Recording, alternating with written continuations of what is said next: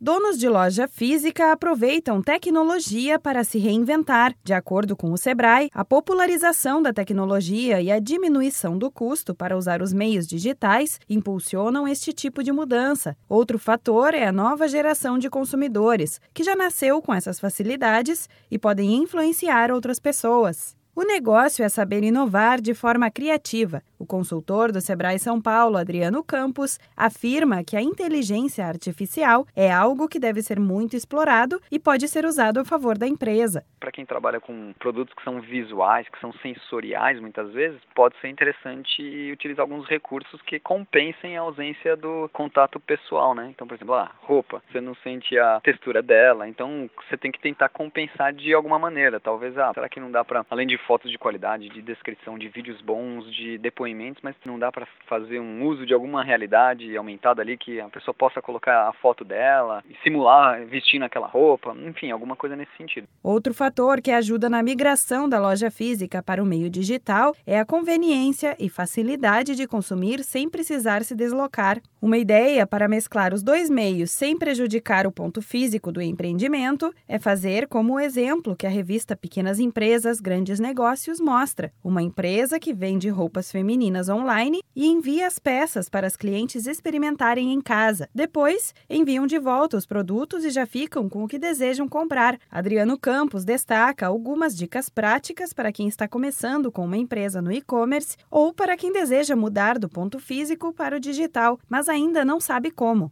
ter um negócio estruturado e bem pensado. O segundo ponto, antes de tomar uma decisão, é identificar qual é o, a dinâmica do mercado consumidor, né? De repente, seu público ele pode estar pulverizado em várias regiões. Terceiro, é a sua propensão a assumir riscos, né? No, em trabalhar à distância e avaliar se tem recurso, enfim, recurso disponível para tocar ambos, né? Fazer um cálculo de ponto físico vai me custar quanto, um digital custa quanto e avaliar para tomar uma decisão. A tendência é que cada vez mais as pessoas busquem meios mais práticos e fáceis de consumo. Por isso, investir na tecnologia é fundamental para toda e qualquer empresa, independente do público que atende. Da Padrinho Conteúdo para a agência Sebrae de Notícias, Renata Kroschel.